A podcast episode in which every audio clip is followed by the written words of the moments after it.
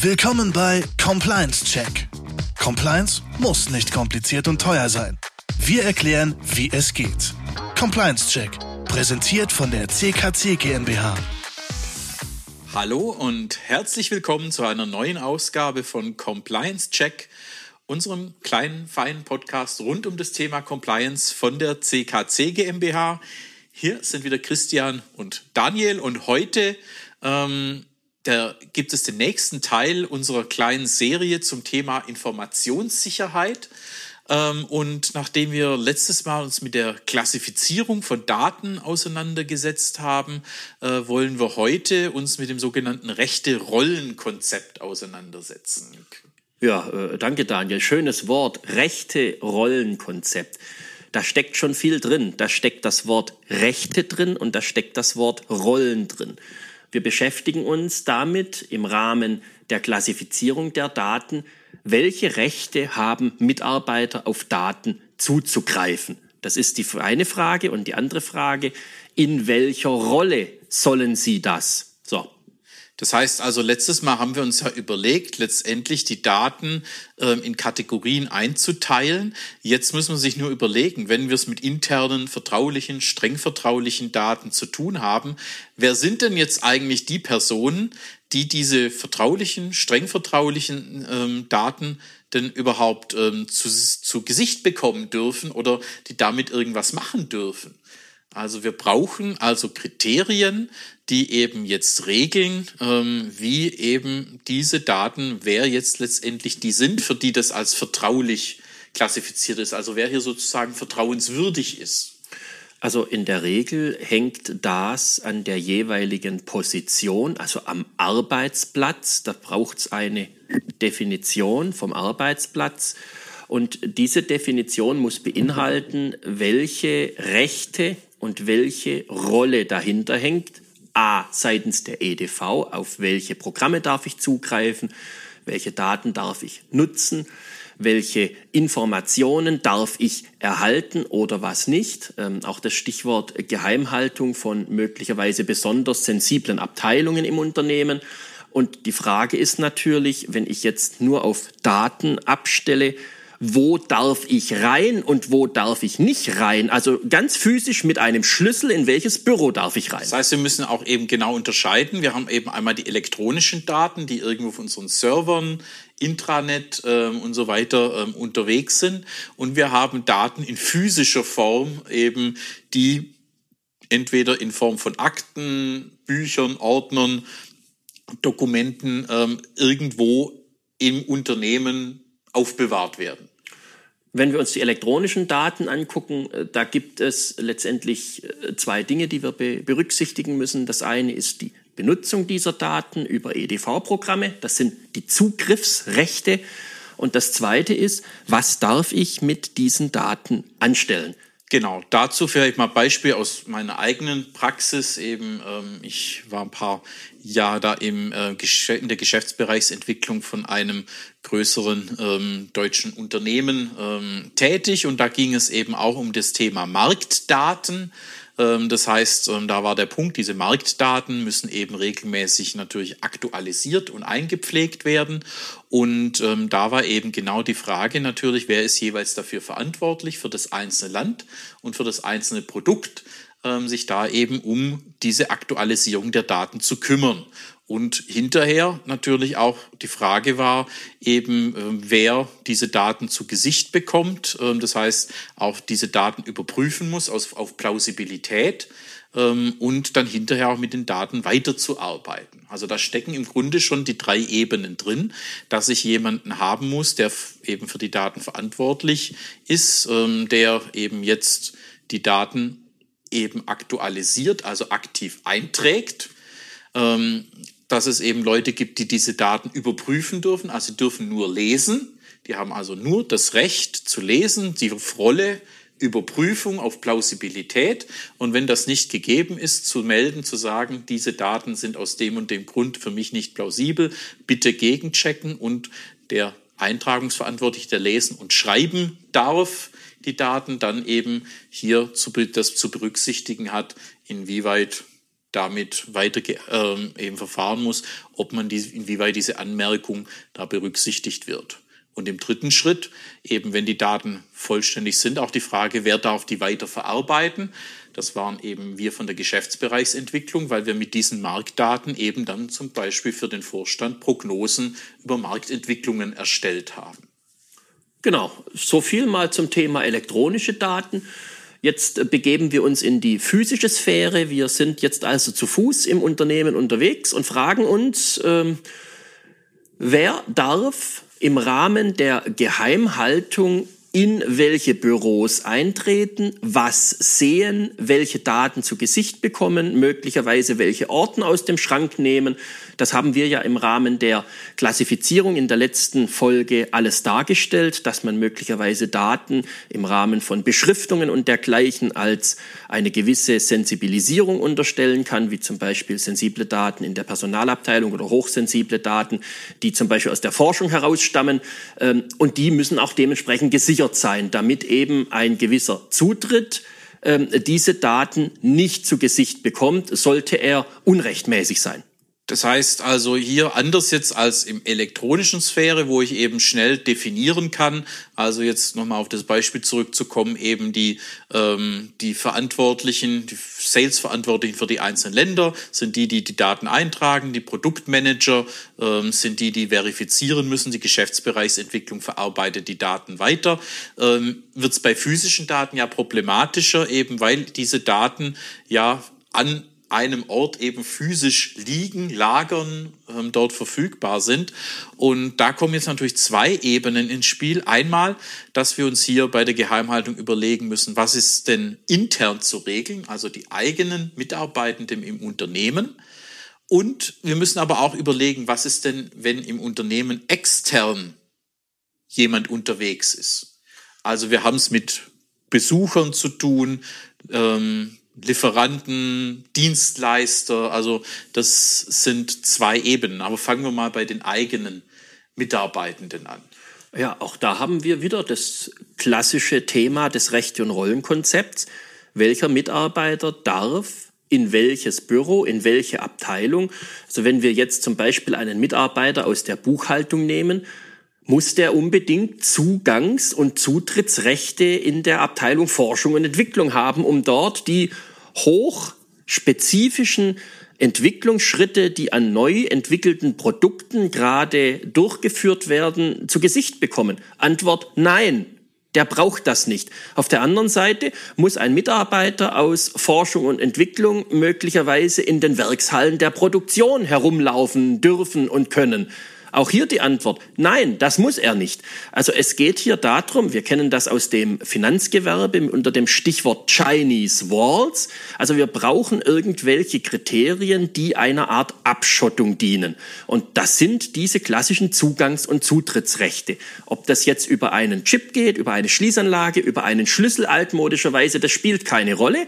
Es muss einfach gesichert sein, dass derjenige, der in ein Büro darf, auch dorthin kommt und sonst nirgendwo anders. Das heißt, heißt aber eben auch für diejenigen, und da sind wir beim Compliance-Thema, ähm, die jetzt eben in solchen sensiblen Bereichen unterwegs sind, braucht es eben auch hier klare Vorgaben oder ähm, Hinweise, Arbeitsanweisungen, wie man eben jetzt umzugehen hat. Eben, auch das war bei uns damals im Thema Geschäftsbereichsentwicklung der Punkt, wenn wir aus unserem Büro herausgehen und niemand von uns mehr im Büro ist, muss das Büro abgeschlossen werden.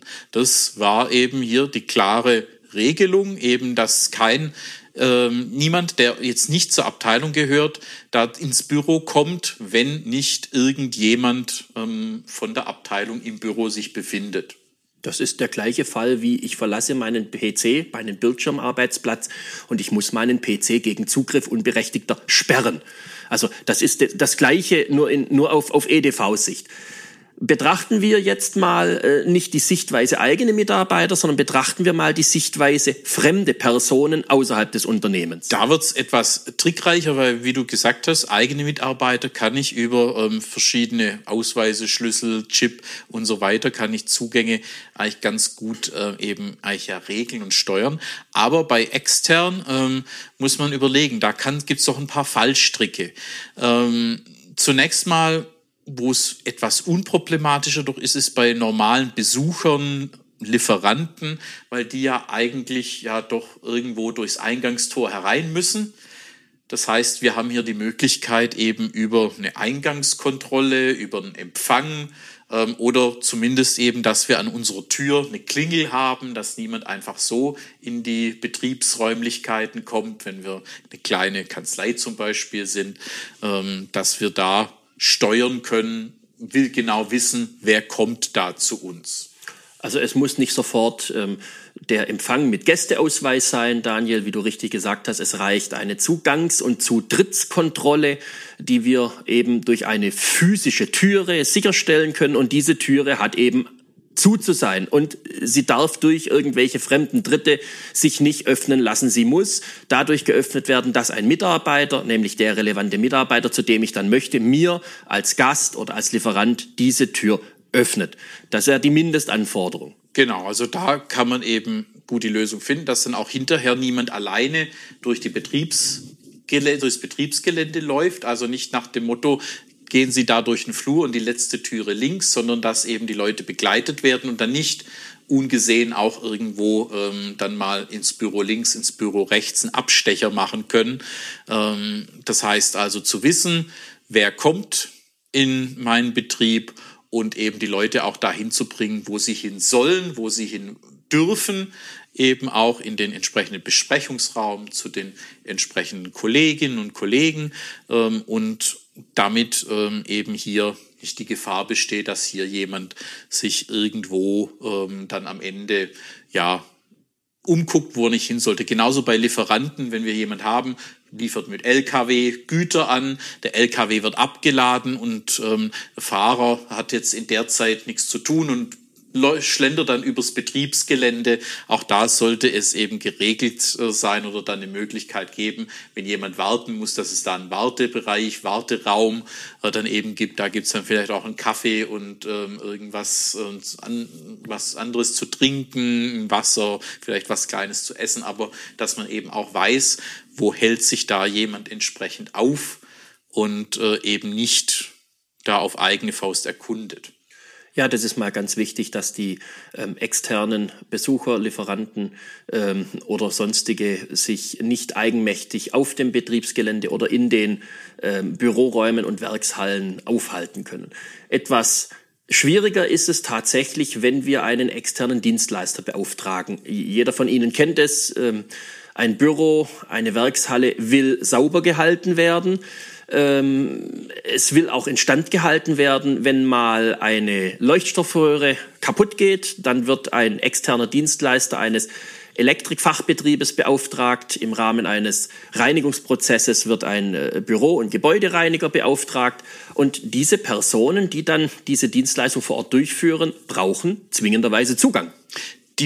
Brauchen Zugang und das große Problem, die haben dann eben auch unter Umständen zu Zeiten Zugang und unter Umständen, wo sie eben nicht beaufsichtigt werden. Wenn also die Reinigungskolonne spät abends oder früh morgens ähm, durch das Unternehmensgebäude dann geht, sind viele Büros ja unbesetzt. Und hier gab es in der Vergangenheit eben auch schon Fälle, wo eben Industriespionage betrieben wurde, weil Konkurrenzunternehmen oder äh, eben die Industriespione haben Leute in die Reinigungskolonne eingeschleust und die haben dann eben herumliegende Akten, Dokumente, ähm, dann oder eben offene Schränke ähm, nach interessanten Dokumenten und Informationen durchsucht und ähm, dann auch erheblich Schaden angerichtet, weil dann da tatsächlich Informationen dann abhanden gekommen sind. Genauso der Elektriker ähm, ist eben in ihrem Büro tätig und die Mitarbeiter aus dem Büro sind gerade beim Mittagessen. Ja, das ist tatsächlich ein Fall, Daniel, der geht nicht. Das darf so nicht sein. Also weder die Putzkolonne darf Einsicht in Akten nehmen. Aber was lernen wir daraus? Das ist ja letztendlich nicht die Schuld der Putzkolonne, das ist die Schuld der Mitarbeiter beziehungsweise der Organisation des Unternehmens. Denn wenn ich eine klare Regelung treffe, ich habe Akten, die entweder intern sensibel oder hochsensibel sind, an einem gewissen abgeschlossenen Ort zu lagern und nicht offen auf dem Schreibtisch rumliegen zu lassen, ist das ein klarer Verstoß. Denn mit so einer Regelung kriege ich das Problem beseitigt. Das heißt, eben da sind wir wieder rechte Rollenkonzept, auch die Rolle so zu beschreiben, was habe ich zu tun mit den mir anvertrauten sensiblen oder hochsensiblen Daten. Und äh, eben genau dieser Fall, wenn wir eben rechnen müssen, die Putzkolonne kommt, bedeutet das, dass ich an meinem Arbeitsplatz abends, wenn ich den verlasse, die relevanten Dokumente dann entsprechend einschließe, meinen Rechner herunterfahre, ähm, dass oder wenn ich auch zum Mittagessen gehe, ähm, auch da den Rechner nicht laufen lasse, sondern damit eben sowohl elektronische als auch physische, physische Daten dann eben gut geschützt sind. Ich schließe mein Büro ab, ich schließe meinen Schrank ab, ich schließe die Akten ein, ich sperre den PC-Arbeitsplatz. Das alles sind Tätigkeiten, die man als für absolut normal äh, verstehen würde. Und trotzdem, wir haben so oft mitbekommen bei Unternehmen, wenn wir vor Ort sind, dass das nicht gelebt wird. Ja, der, der, der Mensch ist halt ähm, ein Gewohnheitstier und gern auch bequem. Und natürlich ist es bequem, wenn ich morgens gleich dort weitermachen kann, wo ich abends aufgehört habe und die Akten und alles liegt noch so da, wie ich es zum Weiterarbeiten brauche. Aber tatsächlich, wenn dann ähm, der genau der Fall über die Putzkolonne der Industriespion ähm, dann äh, morgens im Büro war und hat meine sensiblen Akten abfotografiert und ähm, verkauft die Information dann meistbietend weiter, ähm, ist das natürlich der Fall, der genau nicht, nicht eintreten darf.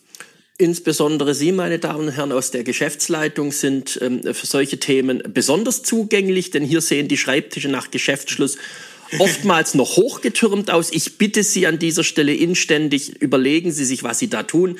Das Risiko und die Gefahr, dass Unterlagen ähm, eingesehen werden von Personen, die sie nicht einsehen dürfen, sei es intern, sei es extern, ist riesengroß. Machen Sie sich Gedanken darüber, wie Sie das bewerkstelligen wollen. Und es ist eben nicht immer nur der, der Industriespion und auch die Fälle sind nicht so selten, wie man jetzt vielleicht denkt. Also das ist jetzt nichts Exotisches, aber es reicht auch schon ähm, eben, wenn dann Mitarbeiter XY irgendeine Personalaktennotiz ähm, dann eben zu sehen bekommt. Ähm, das darf auch nicht passieren. All das sind dann hinterher Probleme, die a erheblichen wirtschaftlichen Schaden bedeuten können, aber eben auch, ähm, wo es tatsächlich, wenn dann das Datenschutzgesetz verletzt wurde, ähm, dann auch entsprechend Bußgelder, Strafen dann eben drohen können. Und man kann es ja recht einfach lösen. Ja, es ist wirklich unproblematisch zu lösen. Aber wie gesagt, du hast es richtig gesagt, ich bring's noch mal etwas brisanter auf den Punkt, der Mensch ist halt faul.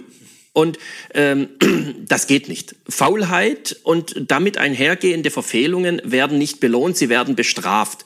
Und das ist eigentlich schade, weil wir es ja alle besser wissen. Und dementsprechend sollten wir die Mitarbeiter, sollten Sie ihre Mitarbeiter regelmäßig dazu anhalten und auffordern, räumt den Schreibtisch auf, schließt die Akten ein, gucken Sie hin und wieder mal drüber, ob dem allen so ähm, Rechnung getragen wird. Und ich glaube, dann haben Sie das größte Problem schon mal vom Hals. Genau. Also klar zu definieren, die Rechte, die Rollen, wer darf was, wer hat aber auch was zu tun, das im ersten Schritt und äh, eben dann ähm, eben auch damit Klarheit wieder zu haben für alle Beteiligten, was habe ich zu tun, weil ganz oft liegt es eben dann auch daran, dass man so sorglos umgeht, weil man sich eben der Brisanz nicht bewusst ist, weil es eben kein klares rechte Rollenkonzept ist, gibt, dass sich Mitarbeitende gar nicht im Klaren darüber sind, wie, dass sie an einer sensiblen Stelle sitzen. Und ähm, das sollten Sie ihnen verständlich machen und eben deswegen mal zu definieren, ähm, eben was, wo gehen wir wie mit Daten um und ähm, zu überlegen, wer, wer macht das, wer darf was und ähm, was sind dann eben auch, aber auch Vorkehrungen, die man treffen muss, dass das Ganze richtig passiert. Ja, vielen Dank, Daniel. Ähm, zu, dieser, zu dieser Einheit, zu diesem Teil unseres Podcastes war es das heute mit Rechte, Rollenkonzept. Wir werden uns auch die nächsten Male noch in dem Thema Datenschutz, Informationssicherheit und Geheimhaltung bewegen. Mit anderen Themen bleiben Sie gespannt. Wir freuen uns, wenn es Ihnen gefallen hat und hoffen natürlich, dass Sie uns wieder einschalten, wenn es am nächsten Donnerstag heißt, es ist wieder Compliance-Check-Tag. Und bis dahin wünschen wir Ihnen eine gute Zeit. Eine gute Restwoche und alles Gute. Auf Wiedersehen. Auf Wiederhören. Das war der heutige Compliance-Check, präsentiert von der CKC GmbH. Vielen Dank fürs Einschalten und bis zum nächsten Mal.